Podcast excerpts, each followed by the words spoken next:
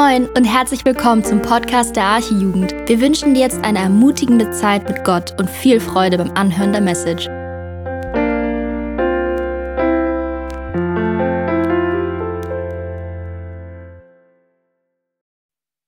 Moin.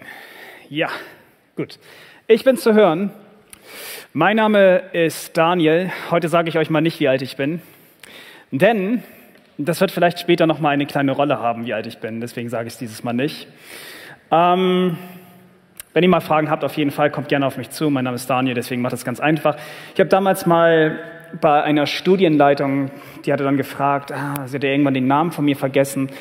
Und ich sagte, hey, die beste Möglichkeit, meinen Namen zu, ja, wieder zu, sich daran zu erinnern, ist einfach an einen Cocker Spaniel zu denken. Denn der Cocker Spaniel ist eigentlich der einzige Reim, der sich auf Daniel reimt. Und danach hat sie meinen Namen nie wieder vergessen. Vielleicht hilft euch das ein bisschen. Heute hatten wir eine Hochzeit hier in der, in der Arche. Ähm, Jan und Leon haben geheiratet. Und das ist eigentlich ein sehr schöner Anlass, um Dinge zu feiern. Und vor allen Dingen für die beiden vielleicht, die haben sich irgendwie eine Liste gesetzt mit Zielen, Wünschen, die sie vielleicht in ihrem Leben haben und konnten dann sagen, okay, das haben wir jetzt abgehakt, wir haben geheiratet. Ähm, Friedemann, wärst du mal so lieb? Ich habe eine Sache hier erstellt. Ich weiß nicht, wie gut ihr euch mit Menti auskennt. Ähm, das sieht wie folgt aus. Da könnt ihr gleich mal gerne mal dran teilnehmen. Äh, Menti.com, ihr müsstet einfach mal euer Smartphone rausnehmen, auch für diejenigen, die digital gerade dazugeschaltet sind. Nehmt gerne euer Smartphone einmal heraus und äh, klickt doch mal auf Menti.com. Und sobald ihr nämlich dort ankommen würdet zu menti.com, könntet ihr einen Code eingeben. Dieser Code ist der, der da oben angezeigt wird, also dieser 959322304. Und dann könntet ihr an dieser Umfrage einmal teilnehmen. Alles anonym. Ihr müsst, müsst euch keine Sorgen machen, dass da irgendwelche Namen veröffentlicht werden. Die folgende Frage an euch alle gestellt. Welche Ziele und Wünsche verfolgst du in deinem Leben? Da könnt ihr vielleicht ein, zwei Sachen reinschreiben. Ich weiß nicht. Der eine oder andere wird sagen, ich möchte gerne in meinem Leben mal heiraten. Der nächste sagt, ich möchte gerne eine große Karriere haben. Vielleicht wünscht sich der eine oder andere, dass der HSV endlich mal aufsteigt. Gebt einfach mal ein, vielleicht habt ihr so ein paar Sachen. Und dann gucken wir uns mal gleich in ein, zwei Minuten an, was ihr euch so wünscht. Alles natürlich anonym, müsste aber gleich angezeigt werden.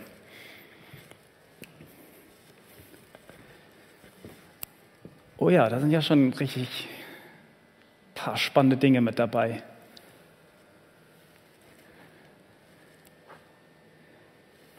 Ich werde so nebenbei so ein bisschen kommentieren dabei. Also wir haben hier so etwas wie Familie gründen, Kinder, HSV-Meisterschaft, ja, das ist auch ein großer Wunsch von mir übrigens. Ähm, Haus kaufen, ein Kinderhaus gründen, Mensch, spannend auf jeden Fall. Gesundheit, Heiligung, Jesus nachfolgen, ähm, Mission, eine lange Ehe, hey, auch nicht spannend. Also viele Kinder, viele Kinder auch, ja, richtig gut. Ein Leben mit Gott. Ich gebe euch noch mal so 30 Sekunden, es werden immer mehr. Aber dann würde ich da mal sagen, wenn wir gleich so einen Abschluss dort finden. Studium abschließen, das ist auch nochmal eine ganz spannende Sache. Eine Schokofabrik kaufen, das kann ich auch gut nachvollziehen. Aber ich glaube, wenn ich das machen würde, das würde nicht gut gehen. Ähm, Zufriedenheit in Gott finden. Ja, ein Mann nach Gottes Herzen werden. Jesus ähnlicher werden. Danke euch. Ich würde gern hier einmal die, die Umfrage einmal schließen. Das ist ganz spannend. Also es gibt hier ganz viele unterschiedliche Wünsche und Ziele, die ihr verfolgt. Und das ist deswegen ganz interessant, weil ich sehr gerne heute mit euch über eure Wünsche und eure Ziele gerne mal sprechen würde. Was das aber mit dem Thema zu tun hat, und vor allen Dingen Andi hat dieser Predigt das Folgende überschrieben. Er hat dazu gesagt, oder das war sein Titel, den er dem gegeben hat, falsche Götter, ein Spiel mit dem Feuer. Und die Frage, was das damit zu tun hat, das wollen wir heute gemeinsam erörtern. Aber schlag doch mit mir gemeinsam erstmal den Predigtext auf, den werden wir, da werden wir die ersten acht Verse gemeinsam lesen. Der befindet sich in 2. Könige 1. Und dann würden wir erstmal anfangen und die ersten acht Verse gemeinsam lesen. Also 2. Könige 1 und dann die Verse 1 bis 8. Wer eine Bibel dabei hat, nimmt sie gerne einmal mit. Ansonsten, Friedemann, genau, danke dir, du bist super. Ich habe den Predigtext auch hier nochmal rangepackt, wer ihn gerne sonst noch mitlesen würde. Da die ersten acht Verse. Ich lese mal vor. Als aber Ahab tot war, wurden die Moabiter von Israel abtrünnig. Und Ahasja fiel in seinem Obergemach in Samaria durch das Gitter und wurde krank. Und er sandte Boten und sprach zu ihnen, geht hin und befragt Baal Sebub, den Gott von Ekron, ob ich von dieser Krankheit genesen werde. Aber der Engel des Herrn sprach zu Elia, dem Tisbiter, mache dich auf und geh den Boten des Königs von Samaria entgegen und sprich zu ihnen, gibt es denn keinen Gott in Israel, dass ihr hingeht, um Baal Sebub, den Gott von Ekron, zu befragen? Und darum spricht der Herr, du sollst von dem Bett, auf das du dich gelegt hast, nicht herunterkommen, sondern du wirst gewisslich sterben. Und Elia ging. Die Boten aber kehrten wieder zu dem König zurück. Da fragte er sie, warum kommt ihr wieder? Sie sprachen zu ihm, ein Mann kam herauf uns entgegen, der sprach zu uns, kehrt wieder zurück zu dem König, der euch gesandt hat, und sagt zu ihm, so spricht der Herr, gibt es denn keinen Gott in Israel, das du hinsendest, um Baal Sebub, den Gott von Ekron, zu befragen? Darum sollst du von dem Bett, auf das du dich gelegt hast, nicht herunterkommen, sondern du wirst gewisslich sterben. Da sprach er zu ihnen, wie sah der Mann aus, der euch begegnete und dies zu euch sagte? Sie sprachen zu ihm, der Mann trug einen Mantel aus Ziegenhaaren und einen ledernen Gürtel um seine Lenden. Er aber sprach, es ist Elia, der Tisbiter.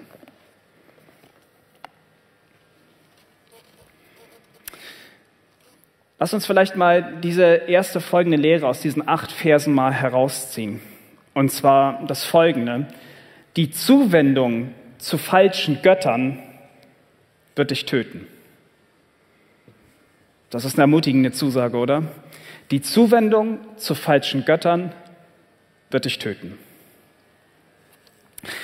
Wer war eigentlich Ahasja? Nun, wir haben vorher von dem König Ahab vieles gehört und er ist nun der Sohn von dem König Ahab und der Königin Isabel. Und äh, Niklas war so lieb und hat uns letzte Woche schon einiges davon erzählt und auch von dem schrecklichen Schicksal, was Ahab letzten Endes auch erlitten hat. Seine Eltern waren auf jeden Fall grausame und gottlose Menschen. Und aufgrund dieser Taten, die sie begangen haben, mussten sie genauso gnadenlos auch sterben. Und wenn wir uns Ahasja so ein bisschen uns anschauen, dann wird er höchstwahrscheinlich auch genau diese Geschichten gekannt haben. Er musste genau gewusst haben, wie seine Eltern waren und vor allen Dingen Ahasja musste das mitbekommen haben, dass sein Vater auf so grausame Weise auch sterben musste. Darüber hinaus denke ich auch, dass Ahasja sehr wahrscheinlich Elia auch kennen musste, von dem wir ja auch sehr viel in dieser Predigtreihe gehört haben. Aber damit wir ihn ein bisschen näher verstehen können, das ist immer das große Problem. Wir lesen manchmal die Bibel, wir haben erstmal schwarze Worte auf einer weißen Seite. Wir wollen uns ein bisschen weiter hineinversetzen, weil ich denke, wenn wir uns in diese Person weiter hineinversetzen können, dann wird das automatisch auch irgendwann weiter durchbrechen und wir verstehen eigentlich, was dort steht. Also lasst uns mal so ein kleines Profil von Ahasja stellen. Ahasja war, war in etwa 19 bis 20 Jahre alt. Das ist vielleicht ganz spannend, denn viele von euch sind ungefähr jetzt in dem gleichen Alter. Einige von euch sind vielleicht jünger, vielleicht sind andere eben älter. Aber nehmen wir mal an, er ist ungefähr in deinem Alter. Und ich glaube, wenn wir uns Ahasja uns mal anschauen, glaube ich gar nicht mal, dass Ahasja unbedingt so viel unterschiedlich zu dir selbst war. Ich gehe davon aus, dass Ahasja ganz sicher bestimmte Dinge gerne aß, dass er so etwas vielleicht auch wie ein Lieblingsgericht hatte.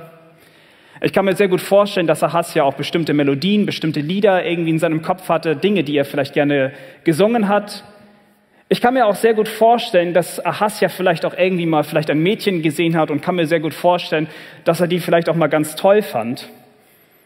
Ich bin mir ziemlich sicher, dass Ahasja jemand war, der Wünsche und Träume in seinem Leben hatte. Genauso wie du. Ahasjas Leben stand noch komplett vor ihm.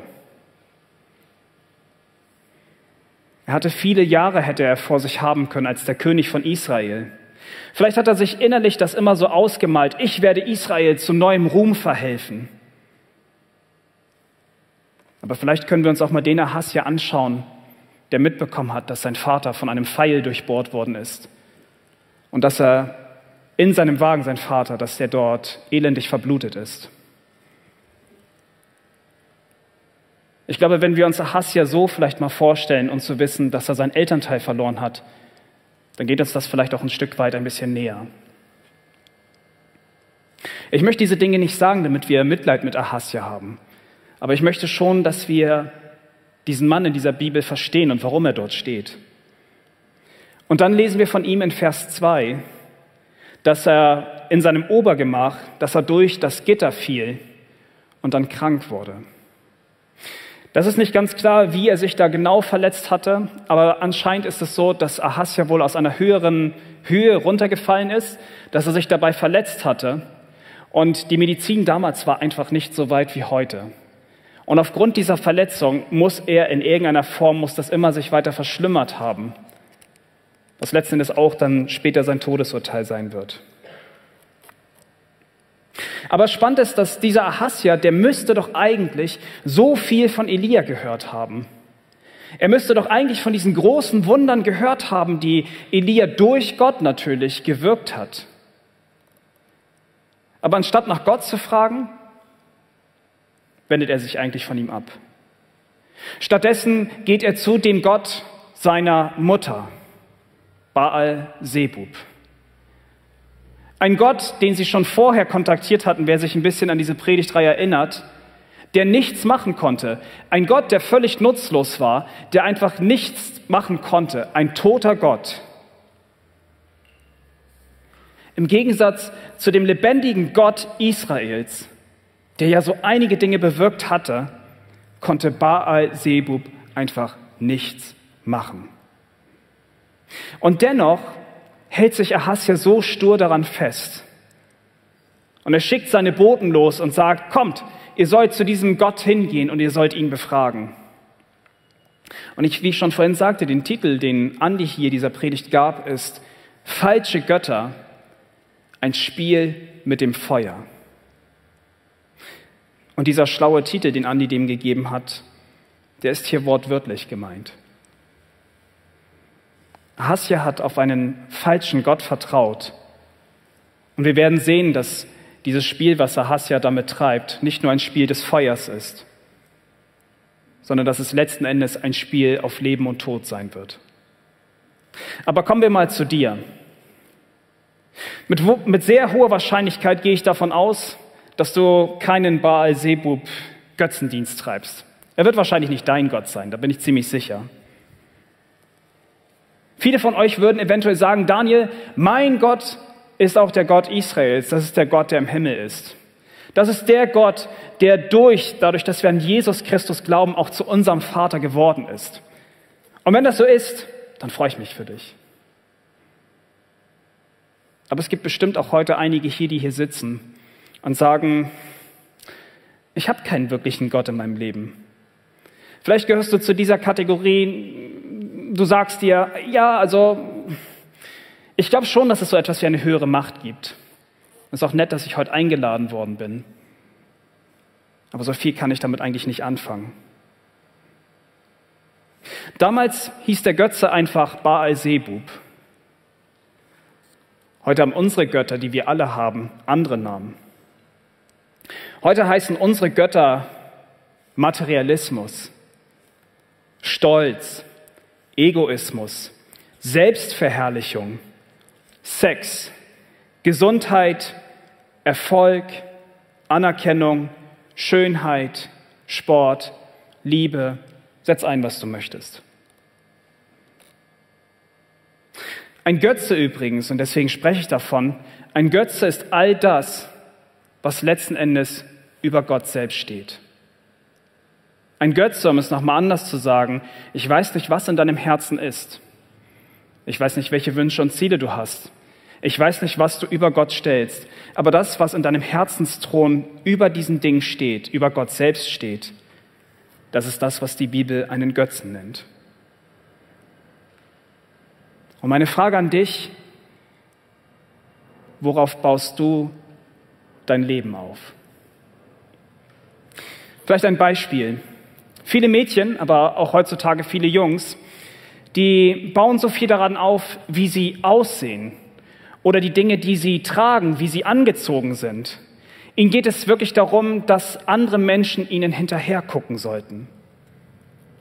Und in ihrem Leben gibt es nichts Wichtigeres, als sich selbst in dem Spiegel zu betrachten oder selbst sich immer zu hinterfragen, wer guckt mir nach. Und es ist viel wichtiger, was andere Menschen von dir denken, als das, was Gott eigentlich von dir denkt. Und irgendwann bist du dann so alt wie ich. Du wirst deine Schönheit nicht behalten. Du wirst älter werden. Irgendwann fallen vielleicht die Haare aus, vielleicht ist man figurentechnisch nicht mehr so der gleiche. Übrigens in der Bibel gibt es sogar in der Sprüche, in Sprüche 31 wird über die Frau Gottes eigentlich gesprochen, wie eine Frau sein sollte. Und dort heißt es dann übrigens auch in der Bibel, dass Anmut täuscht und dass auch selbst die Schönheit vergehen wird. Aber eine Frau, die den Herrn fürchtet, das ist die, die gelobt wird. Und lass mich ehrlich zu dir sein, wenn du das Problem hast und wenn das vielleicht so etwas wie ein Götze in deinem Leben ist. Du wirst deine Schönheit nicht mit ins Grab nehmen. Aber vielleicht bist du auch ein anderer Typ. Vielleicht ist Schönheit jetzt nicht das, was dir persönlich so wichtig ist. Vielleicht bist du eher ein Karrieretyp. Vielleicht ist es dir wichtig, dass du im Job gut angesehen wirst oder dass du ordentlich Moneten verdienst. Und wenn du dann ordentliche Moneten hast, dann kannst du dir auch die dicken Sachen kaufen. Dann kaufst du dir vielleicht den ersten dicken Benz, dann kommt die nächste Rolex. Irgendwann kaufst du dir vielleicht noch einen Benz, noch eine Rolex. Aber schon spannend, dass die Menschen, die darin ihr ganzes Geld dann verlieren, dass sie irgendwann sagen, am Anfang ist es super spannend. Aber irgendwann merken sie auch, das kann gar nicht mehr gestillt werden. Und wirklich glücklich macht mich das auch nicht. Ich möchte dir sagen, mit deinem großen Geld oder mit deiner großen Karriere wirst du dir die Ewigkeit im Himmel auch nicht kaufen können. Und wenn du einmal sterben wirst, dann wirst du dein Geld auch nicht mit ins Grab nehmen. Wiederum sagen andere Menschen, das Wichtigste in meinem Leben, das ist Gesundheit. Es gibt nichts wichtiger als Gesundheit. Und viel zu oft höre ich dann von besonders fitten Menschen, die immer nur Sport treiben, sich immer wieder gut ernähren, dass sie ganz plötzlich einfach umkippen. Und dann sind sie tot. Nichts gegen das Trainieren und nichts gegen gesunde Ernährung, das ist wichtig. Aber es ist schon traurig, wenn das dein ganzer Lebensinhalt war und du deswegen nachher sterben wirst. Was wirst du Gott einmal sagen, wenn du dann vor ihm stehen wirst? Wirst du dann sagen, Gott, ich, ähm, ich sehe, dass du da bist tatsächlich. Du, du, du bist ja auch irgendwie wichtig, aber damals war mir Gesundheit wichtig. Aber jetzt, wo ich vor dir stehe, jetzt merke ich halt so, Gott, jetzt brauche ich dich. Es wird keine Ausrede geben, die du Gott dann hervorbringen kannst. Es wird einfach nichts mehr dann bringen, wenn du sagst, ich habe so gesund gelebt. Und am letzten Endes wirst du vor Gott stehen und Gott wird dich fragen, wo sind deine Götzen jetzt? Es wird keine Antwort geben, die du Gott geben kannst. Es wird keine Antwort geben, wie du den Zorn Gottes dadurch beschwichtigen kannst. Falsche Götter, wie ich schon sagte, ist nicht nur ein Spiel mit dem Feuer, Nein, falsche Götter in seinem Leben zu haben, ist ein Spiel auf Leben und Tod. Und wenn wir uns Ahasja anschauen, er hatte so vieles. Er hatte Reichtum, Ehre, Macht und Ruhm. Er hatte eine Königswürde. Und meint ihr, Ahasja hätte doch auf all das vertrauen können. Ich bin doch der König von Israel, mir gehört alles. Und letzten Endes wird Ahasja genauso vor Gott stehen. Und Gott wird ihn fragen, wo ist denn jetzt nun Baal Sebub? Und Ahasja wird keine Entschuldigung vor Gott finden, dass er an einen toten Gott glaubte, der ihm nicht helfen konnte. Sein Urteil stand fest. Falscher Gott bedeutet Gericht. Und ganz klar, Ahasja, du hättest doch vielleicht, nachdem du das gehört hast, als Elia schon dein Boten entgegengegangen ist, da hättest du doch vielleicht sagen müssen, ah, ich brauche dringend Vergebung. Ich brauche doch den Gott eigentlich, den Gott Israels, den brauche ich doch. Und vielleicht wäre Ahasja auch genauso früh gestorben. Aber hätte er sein Herz dem zugewendet, dann hätte er nicht in das Gericht müssen. Doch letzten Endes stand schon fest, Ahasja muss gewisslich sterben. Und in unserem Predigtext, da schickt Ahasja seine Boten los, um diesen Götzen, diesen, Sa diesen ähm, Baal-Sebub anzutreffen. Und auf diesem Weg treffen, treffen dann diese Boten, treffen dann auf Elia, den Tisbiter. Und der wiederum erhielt eine Botschaft von dem Engel des Herrn. Und nochmal, anstatt den Gott Israel zu befragen, der ja faktisch für sein Volk Israel der Gott war, schickt er seine Botschafter außerhalb, weg von Israel selbst, von Samaria selbst, um nach einem fremden Gott zu suchen, der weit weg ist, anstatt zu einem Gott zu kommen, der eigentlich die ganze Zeit da war. Und so verkündigt Elia das vernichtende Urteil. Vers 4. Und darum spricht der Herr, du sollst von dem Bett, auf das du dich gelegt hast, nicht herunterkommen, sondern du wirst gewisslich sterben. Und an diesem Punkt müssen wir zwei Teile dieses Urteils verstehen. Erstens natürlich, das wissen wir auch von letztem Mal, als Niklas auch davon gesprochen hat, steht schon im 1. Könige 21 und dort im Vers 21, dass auch Ahasja sterben muss, weil es darüber heißt, dass selbst die Kinder von Ahab sterben müssen. Das Urteil stand schon fest. Aber zweitens sehen wir auch, Ahasja hatte einfach keinen Glauben an Gott selbst. Er wollte nicht an ihn glauben. Und letzten Endes war das sein Urteil. Deswegen trägt übrigens auch der Engel des Herrn Elias auf, dass er nochmal Ahasja fragen soll, gibt es denn keinen Gott in Israel, zu dem Ahasja gehen könnte?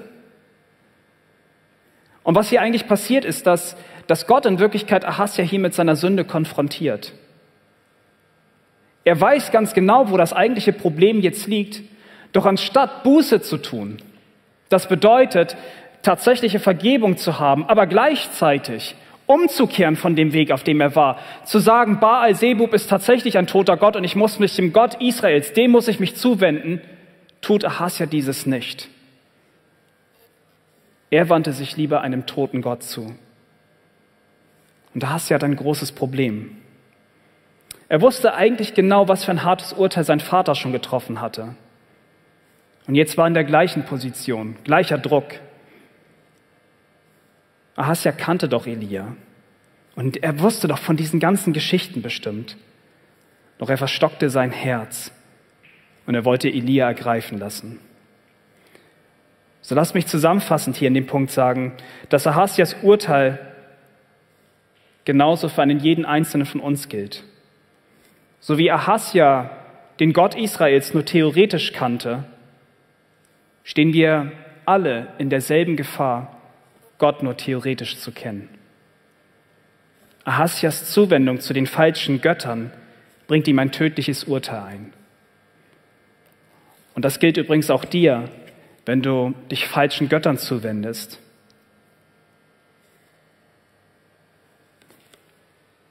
Wir werden jetzt weiter in den Predigtext schauen. Aber das ist übrigens auch die nächste Aussage und die ist genauso deprimierend. Lehre Nummer zwei. Ein falsches Gottesbild wird dich töten. Und dazu lesen wir nochmal gemeinsam 2. Könige 1 und dann die Verse 9 bis 18. Bleibt mit mir, auch wenn es ein bisschen deprimierend erstmal wirkt. Es ist das, was in der Bibel steht. Und es wird später sehr großen Sinn machen, warum das da so steht. 2. Könige 1, die Verse 9 bis, 8, ja, 9 bis 18. Und danke dir übrigens, Friedemann, fürs Anwerfen. Und er sandte einen Hauptmann, das ist übrigens Ahasja, und er sandte einen Hauptmann über 50 zu ihm, mit seinen 50 Leuten. Als der zu ihm heraufkam, siehe da, saß er oben auf dem Berg. Er aber sprach zu ihm, du Mann Gottes, der König sagt, komm herab. Aber Elia antwortete dem Hauptmann über 50 und sprach zu ihm, wenn ich ein Mann Gottes bin, so soll Feuer vom Himmel fallen und dich und deine 50 verzehren. Da fiel Feuer vom Himmel und verzehrte ihn und seine 50. Und er sandte nochmals einen anderen Hauptmann über 50 zu ihm mit seinen 50. Der redete und sprach zu ihm, du Mann Gottes, so spricht der König, komm rasch herab. Aber Elia antwortete und sprach zu ihnen, wenn ich ein Mann Gottes bin, so soll Feuer vom Himmel fallen und dich und deine 50 verzehren. Da fiel das Feuer Gottes vom Himmel und verzehrte ihn und seine 50.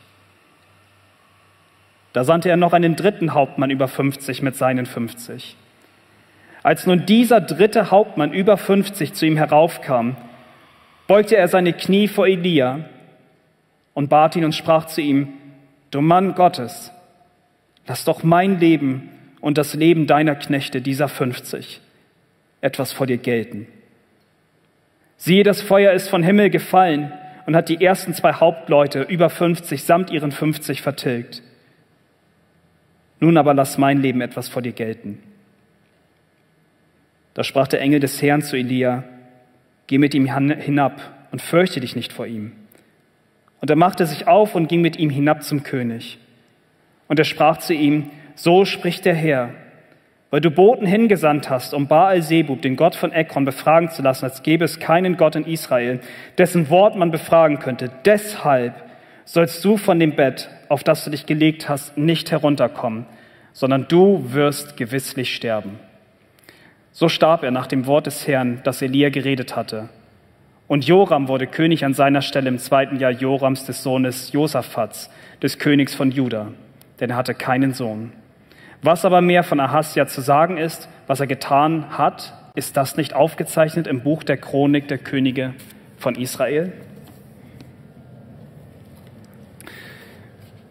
Nachdem wir Ahasjas Urteil eben gehört haben, und wir und er letzten Endes ja auch Elia identifizieren konnte, schickt Ahasja einen Hauptmann über 50 Leuten zu ihm, um ihn letzten Endes ergreifen zu lassen.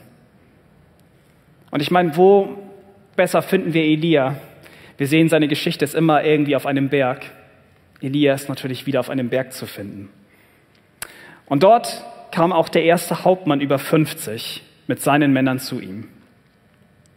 Und ich meine, vielleicht das mal als allererstes mal die Frage einfach gestellt, was ist das eigentlich überhaupt für ein, für ein Verhältnis?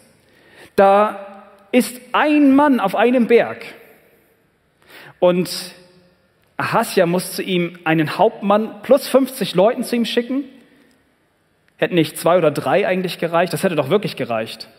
Wir wissen ja nicht, wie stark Elia gewesen ist, aber zwei, drei Leute hätten locker gereicht eigentlich, um ihn zu fesseln oder keine Ahnung, was mit ihm zu machen. Aber hier ist der spannende Punkt. Eine Sache hat Ahasja anscheinend nicht vergessen. Anscheinend scheint Elia ein gefährlicher Mann zu sein in seinen Augen. Deswegen schickt er einen Hauptmann über 50 Leuten zu ihm. Und dann folgt dieses tatsächlich sehr wichtige Gespräch zwischen den beiden. Ob der Hauptmann tatsächlich erkennt, dass Elia wirklich ein Mann Gottes ist oder ihn nur so nennt, das können wir nicht ganz hundertprozentig rausfinden. Dennoch wird es aber diesem Hauptmann über 50 zum Verhängnis, dass er ihn als solchen am Ende nicht genau erkennen wird. Außerdem ist ganz wichtig, dass dieser Hauptmann, dass er Gott nicht mit Ehrfurcht begegnet und seine Knie vor ihm beugt. Und nur damit uns das klar ist, es ging Gott hier nicht darum, dass dieser Hauptmann seine Knie vor Elia beugen sollte sondern letzten Endes sollte dieser Hauptmann anerkennen, wer Gott ist. Und deswegen sollte er seine Knie beugen. Elia entgegnete dann nur, falls er tatsächlich ein Mann Gottes sein sollte, nachdem er dazu befragt worden ist oder dazu, dazu aufgestellt worden ist als Behauptung, dann sollte nun Feuer vom Himmel fallen und diese 51 Männer verzehren. Und so sendet Gott tatsächlich Feuer vom Himmel. Friedemann, könntest du mal die, genau das mal zeigen? Nur damit man sich das so ein bisschen vorstellen kann. Das ist echt sehr schwierig, sich vorzustellen. Aber stellt euch das Folgende vor. Dort ist Elia, der tatsächlich zu Gott betet und dann sagt, sollte ich wirklich ein Mann Gottes sein, dann sollte jetzt von Gott Feuer herabkommen und diese Männer verzehren. Und so kann man sich tatsächlich dann vorstellen, kommt dieses Feuer vom Himmel herab und verzehrt diese 51 Männer. Diese Szene übrigens passiert sogar noch ein zweites Mal. Und dann kommt der dritte Hauptmann über 50. Aber lasst uns mal kurz darüber nachdenken. Das Leben von 102 Männern, falls ihr mitgerechnet habt, war auf einmal vorbei. Ich meine, selbst der zweite Hauptmann, klar, ne, man, man denkt sich halt so, wenn man das so liest, der hätte doch eigentlich logisch nachdenken können. Der hat doch jetzt schon erlebt, dass das einmal passiert ist, dass da schon 51 Männer verstorben sind. Doch auch dieser zweite Hauptmann, der, der beugt seine Knie vor Gott nicht. Und ich meine, wir könnten uns jetzt lange darüber unterhalten, zu sagen, das ist ja voll unfair, warum macht er das, das Ganze? Ich möchte aber lieber das Folgende gerne mit euch besprechen. Mich wundert es eher, wenn wir uns Gott betrachten, warum nicht ein jeder von uns, der heute hier sitzt, nicht schon längst eigentlich verbrannt worden ist. Das ist eigentlich das, was uns heute zu denken geben sollte. Eigentlich hätte ein jeder von uns verdient, dass ein Feuer kommen müsste und uns alle verzehren müsste. Denn ich frage euch wirklich, glaubt einer von euch, dass ihr in irgendeiner Form besser wart als diese Männer? Ich glaube, dass diese Männer loyale Männer waren, die in ihrem Dienst standen, die ihrem Hauptmann gefolgt sind. Und plötzlich waren sie vertilgt. Ihr Lieben, in der Bibel steht, dass, dass keiner etwas von uns, was von Gott wissen wollte dass wir alle gesündigt haben und den eigentlichen Maßstab Gottes, seiner Heiligkeit, komplett verfehlt haben. Keiner ist in irgendeiner Form gerecht. Es gibt nicht mal einen, der das von sich behaupten könnte, außer den Herrn Jesus Christus, den wir uns später angucken werden. Wir hätten aufgrund von unserer Schuld, hätten wir genauso wie diese 102 Männer, ein jeder einzelne von uns sterben müssen. Und ich finde das, wenn wir über diese Männer nachdenken, ich weiß es nicht. Diese Männer waren sicherlich auch einige Ehemänner. Einige hatten auch so ihre Träume und Ziele. Und von einem auf den anderen Moment war das alles vorbei. Und vielleicht sitzt du heute hier und sagst, ich bin aber ein guter Mensch. Wenn ich eine alte Dame auf der Straße sehen würde, würde ich ihr auch rüberhelfen. Vielleicht sagst du dir auch, hey, ich bin so gut. Wenn ich einen Kinderriegel mit zu meiner Schule mitnehme, und dann einer, den ich dann sehe, der den Kinderriegel haben möchte, ich würde ihn sogar teilen. So ein guter Mensch bin ich. Vielleicht bist du, denkst du auch, dass du so ein guter Mensch bist, weil du immer deine Pflichten erfüllst. Oder weil du anderen Menschen Mut machst, wenn sie mal traurig sind und du ihnen aufhelfen wirst. Friedemann, kannst du noch mal die nächste Illustration noch mal aufzeigen? Das Leben ist nicht wie auf dieser, wie auf einer Waage zu verstehen. Viele Menschen denken, ich habe so viele gute Taten in meinem Leben getan und dementsprechend müsste das sich viel mehr auswiegen. Wenn ich irgendwann mal vor Gott stehen sollte, wird es viel wichtiger sein, dass ich viel mehr gute Taten getan habe als schlechte Taten. Aber diesen Maßstab gibt es bei Gott nicht. Diesen Maßstab kennt Gott nicht.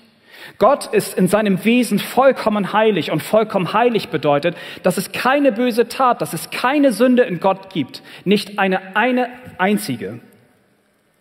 Und hier ist das Spannende. Sobald du nur einmal gesündigt hast, wird diese Waage bis ins Bodenlose gehen. Und es wird nicht mal eine gute Tat geben, die das jemals wieder aufheben könnte.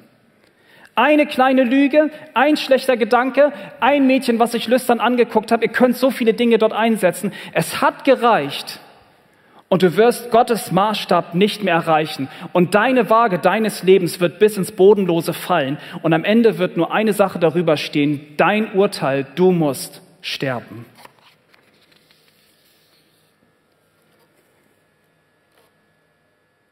Doch jeden Tag, den wir erleben, das ist Gnade, die Gott gibt. Jeremia schreibt deswegen in Klagelieder 3, die Verse 22 bis 23. Gnadenbeweise des Herrn sind's, dass wir nicht gänzlich aufgerieben worden, denn seine Barmherzigkeit ist nicht zu Ende. Sie ist jeden Morgen neu und deine Treue ist groß. Das ist der Grund, warum wir heute noch leben. That's it. Wir leben, weil es Gottes Gnade ist. Der letzte dieser drei Hauptmänner, der Elia begegnet, der zeigt die einzige Reaktion in seinem Leben, wie man tatsächlich auf Gott reagieren sollte. In Ehrfurcht begibt sich dieser Hauptmann, der über 50 Männern steht, der ja eigentlich faktisch gesehen Elia, der ein einfacher Mann theoretisch ist, auch über diesem Mann stehen würde, der eigentlich nur unter dem König steht, dieser begibt sich in den Staub und beugt seine Knie vor Gott selbst. Und er wusste, dass sein Leben und das Leben seiner Soldaten, dass es davon abhängig war, was Gott jetzt durch Elia sprechen würde. Demütig bat er darum, dass doch Gott, dass doch sein Leben etwas vor Gott doch gelten möge. Und das ist übrigens die richtige Herzenseinstellung, die wir alle haben sollten. Du solltest dich in deiner Selbstgerechtigkeit dich nicht selbst erhöhen, sondern vielmehr solltest du dich bis ins Tiefste, dich tief vor Gott erniedrigen. Dieser Hauptmann kniete in dem Staub und in seiner Erniedrigung erhielt er Gnade von Gott. Und weil er sich so gedemütigt hat, wurde sein Leben ihm gegeben.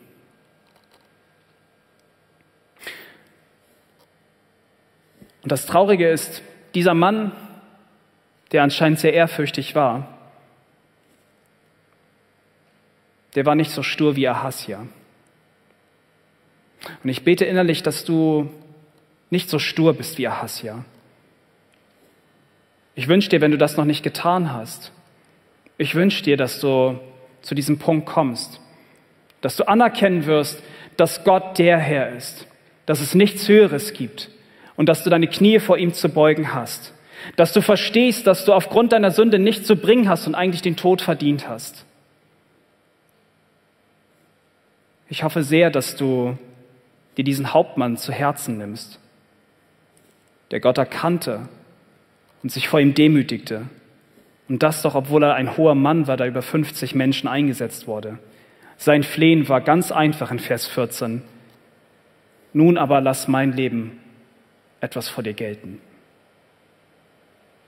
Und der Engel des Herrn, welcher wahrscheinlich Jesus ist, der sagte Elia dann, dass er diesem gedemütigten Hauptmann über 50, dass er ihm vertrauen kann und dass er sich nicht vor ihm fürchten braucht.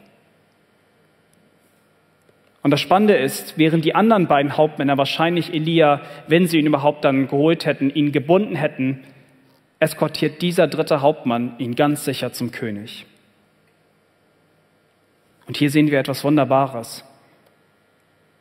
Gott hat einen wunderbaren Plan. Und Gott erhält das Leben von Elia, damit das passieren soll, was er möchte. Und so wird Elia nochmal zu Ahasja gehen und er wird ihm wieder das Folgende verkündigen, dass sein Leben genommen wird. Wieder sollen diese Worte nochmal wiederholt werden, dass er sich falschen Göttern zugewandt hat und dass er aufgrund dessen gewisslich sterben muss. Und ich finde das sehr spannend. Elia, der eigentlich vor Ahasja dann steht und ihm das nochmal sagt, der hätte jetzt eigentlich sagen können, Elia, dafür lasse ich dich hinrichten. Aber es passiert nichts. Aber das richtig Traurige ist eigentlich, dass wirklich nichts passiert. Ahasja, jetzt in diesem Moment, wo Elia dir das nochmal sagt, jetzt hättest du doch eigentlich Reue zeigen können. An diesem Punkt deines Lebens hättest du doch jetzt wahre Trauer besitzen müssen. An diesem Punkt hättest du doch jetzt eigentlich zu Gott gehen müssen. Du hättest um Vergebung hättest du bitten müssen. Du hättest Buße tun sollen. Du hättest umkehren sollen. Doch es passiert einfach nichts. Zusammenfassend ist hier zu sagen, dass Ahasjas Sturheit letzten Endes sein Untergang sein wird. Die Gotteserkenntnis aber von diesem Hauptmann rettete ihm und auch das Leben von seinen 50 Männern. Wenn du deine Knie nicht vor Gott beugen wirst und nicht erkennen wirst, dass er wahrhaftig Gott ist, dann wird auch deine Sturheit eines Tages dein Todesurteil sein. Es kann nur eine richtige Gotteserkenntnis kann dich retten. Und das Spannende ist, wenn wir uns, wenn wir uns ins Neue Testament hineinversetzen, gibt es eine Geschichte, in der Jesus tatsächlich auftaucht und der, wo eine genau gleiche Thematik wieder aufgegriffen wird im Evangelium. Und diese Geschichte steht in Lukas 9, die Verse 51 bis 55. Ich werde sie jetzt nicht komplett vorlesen, aber ich erkläre sie kurz nebenbei. Aber hier ist die letzte Lehre, die sehr wichtig ist. Lehre Nummer drei. Das richtige Gottesbild wird dich retten. Im Lukas-Evangelium Kapitel 9 gibt es eine Geschichte, die diese Thematik aufgreift, wie ich schon sagte. Es ist fast genauso ähnlich wie Elia es erlebt hatte.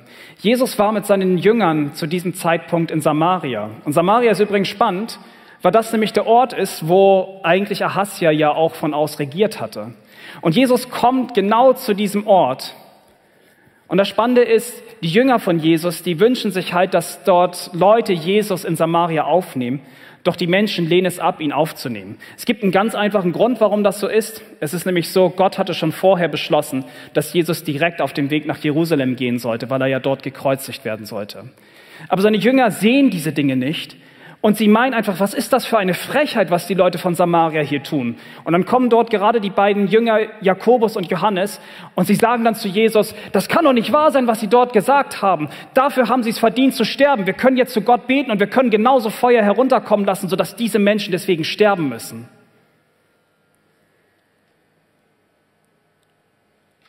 Doch Jesus wehrt ihnen. Seine Worte sind viel wichtiger, die jetzt kommen. Jesus sagte in Lukas 9, 55 bis 56, er aber wandte sich um und ermahnte sie ernstlich und sprach, wisst ihr nicht, welches Geistes Kinder ihr seid? Und jetzt ganz wichtig, danke dir nochmal, ähm, Friede. Denn der Sohn des Menschen ist nicht gekommen, um die Seelen der Menschen zu verderben, sondern, und jetzt wichtig, zu erretten. Das ist Jesu wahrer Auftrag gewesen. Jesus kam nicht, damit wir den ewigen Tod in der Hölle alle ausbaden müssen, den wir eigentlich verdient haben, sondern Jesus kam, damit wir das Leben bekommen, was wir nicht verdient haben. Er kam, um unsere Schuld zu nehmen, um uns Befreiung zu schenken. Er kam, damit wir Gottes Zorn, der auf uns lag, von uns zu nehmen. Und wer an den Herrn Jesus Christus glaubt, der wird gerettet werden. Du siehst, ein richtiges Gottesbild wird dein Leben retten. Und vielleicht erinnerst du dich noch an die Umfrage vom Anfang. Was waren deine Wünsche? Was waren deine Ziele? Ahasja war 19 oder 20 Jahre alt, als er in seinem Bett verstarb. Auch er, er hatte sicherlich Wünsche und Träume, doch er hat sein Leben auf falschen Götzen aufgebaut. Und das Einzige, was wir von Ahasja übrig behalten, ist das, was dann in diesem Kapitel in, den Versen 17 bis 18 steht und was auch in den Versen 52, 53 von dem vorherigen Kapitel aus 1. Könige 21 steht. Er tat das, was böse war in den Augen Gottes. Und letzten Endes musste Ahasja dafür sterben. Und das wird auch auf seinem Grabstein am Ende, so wie wir es in der Bibel haben, genauso stehen. Und so bleibt seine tragische Geschichte uns immer in der Erinnerung. Und seine Geschichte bestürzt mich bis heute zutiefst. Doch ehrlich gesagt erinnert mich diese Geschichte auch an uns.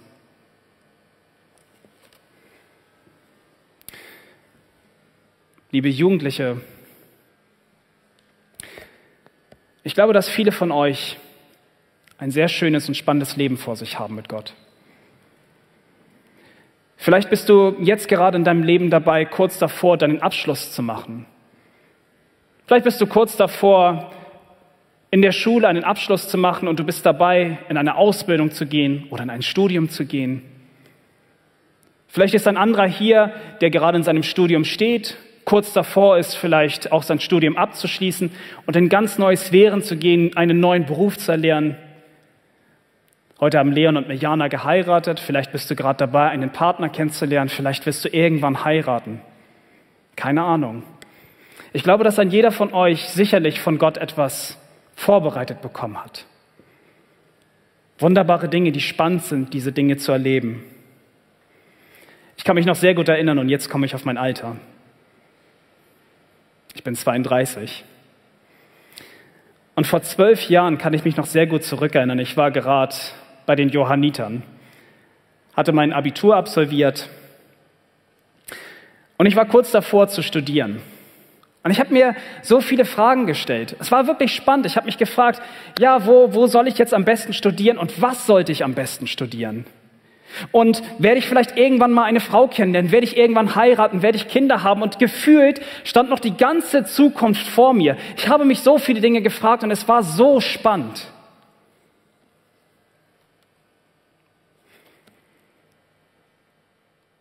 Ich erinnere mich noch sehr gut, dass es eine gute Bekannte von mir gab.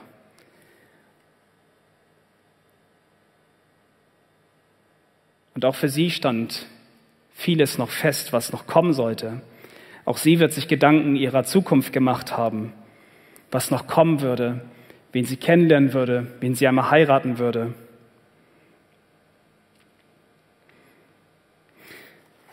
Doch an einem Wintermorgen 2010, da erhielten ein Freund und ich einen krassen Anruf.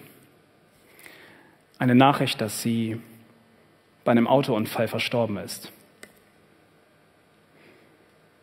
Sie waren auf dem Rückweg von einer Disco und sind von einer Glatteisenstraße sind sie abgekommen.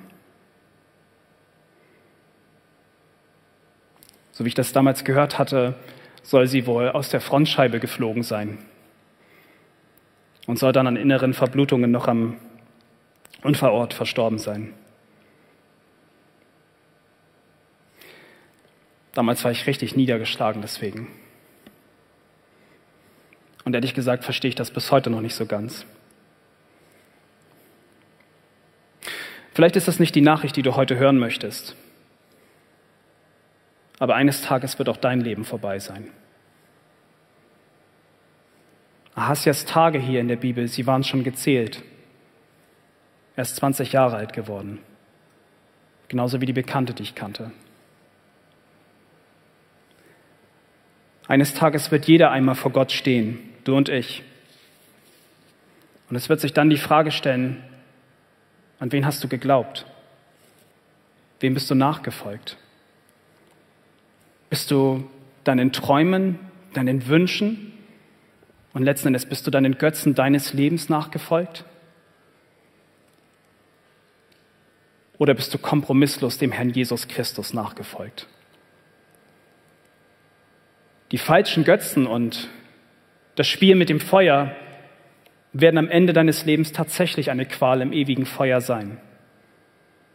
Das ist das, was die Bibel die Hölle nennt.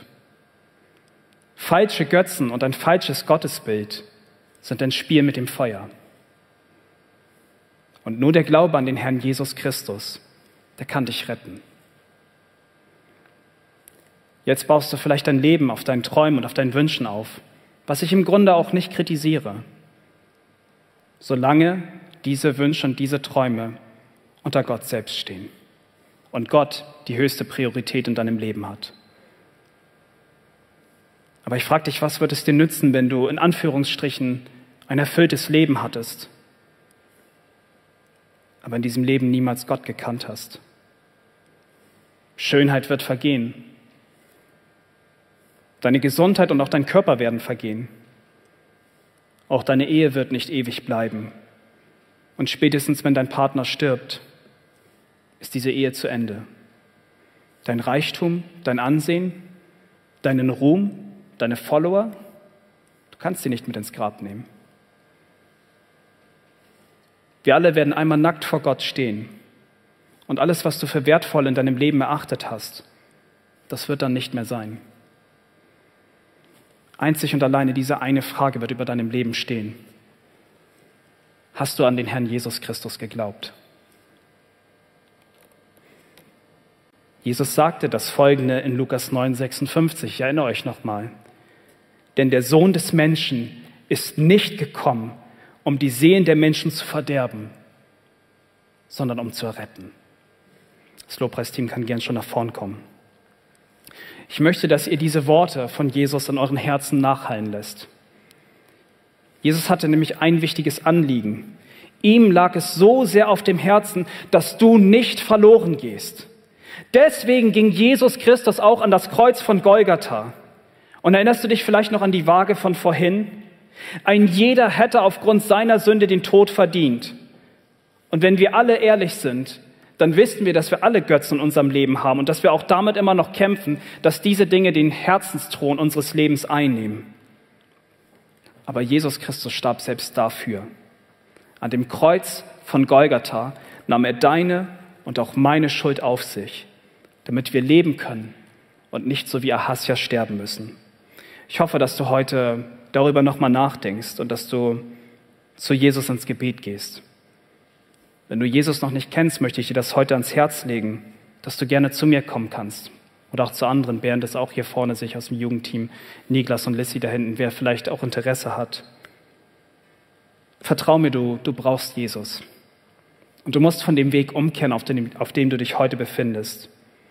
Denk nochmal an Jesu Worte. Denn der Sohn des Menschen ist nicht gekommen, um die Seelen der Menschen zu verderben, sondern um sie zu retten. Lass mich nochmal beten und wenn ihr wollt, könnt ihr danach nochmal eine Zeit einfach haben, wo ihr vielleicht selbst nochmal zu Gott ins Gebet geht.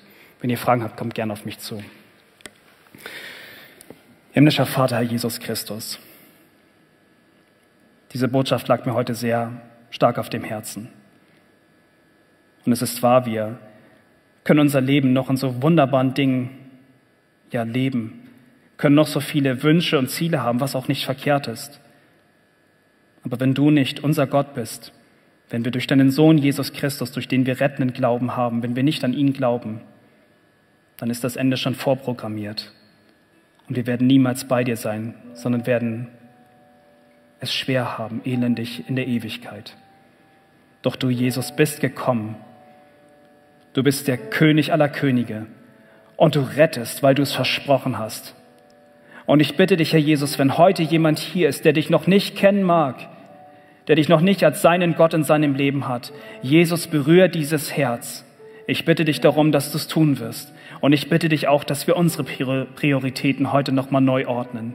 Dass wir auf den schauen, der alles verbracht hat. Du, Jesus, bist unser großes Heil. An dich glauben wir, unseren König der Könige. Und so bitte ich dich einfach, dass du uns weiterhin segnest. In deinem wunderbaren Namen, Herr Jesus Christus. Amen.